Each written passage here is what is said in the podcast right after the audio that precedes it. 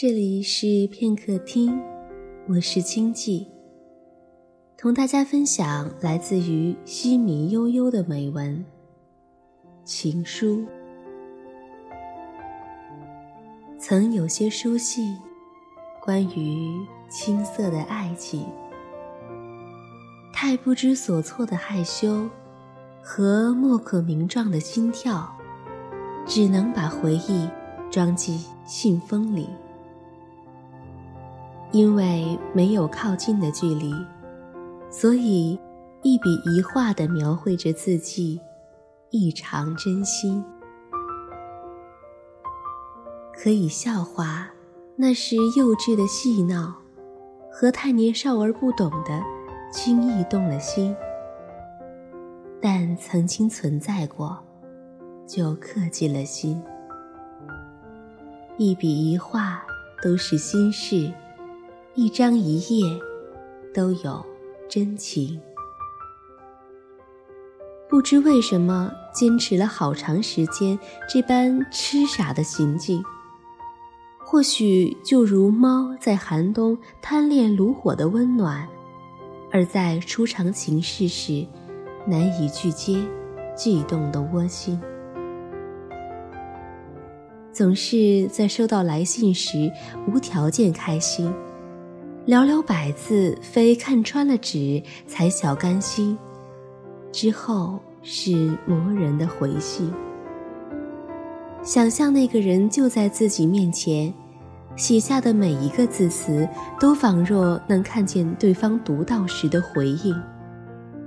不敢太坦白，却又不甘太苍白。头一次写下什么，比考试作文还认真。却自我审视的，比阅卷老师还严厉。独自一个人琢磨笔墨的夜晚，空气都沁心的醉人。送信时总颇有些波折，托好友的好友代为转送，却又患得患失的，总要远远望着信却给了那人，才安心。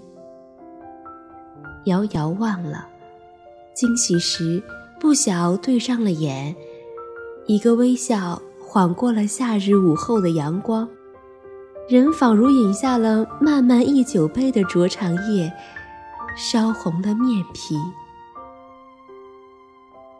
那般年华，是不太去想以后的，不然咽下的光华，谁能安得短暂的美好？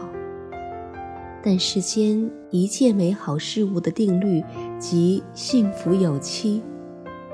即便人不注意，结局总匆匆光临。最后一封信匆匆作笔而至，字里行间读出对方的同样乱心。道别来得太突然，依稀记得。回信一直未寄出，随一点点年少的清泪，撕碎，散在了风里。多年以后整理旧物，不料在一堆旧书间，翻出了一沓信封信纸，满满年少的梦与心情。重读不禁嘴边扬起笑意。执笔之人，如今已不知身在何方，但有此些浅墨行笔，暖暖留下了青春里不愿散去的甜甜回忆。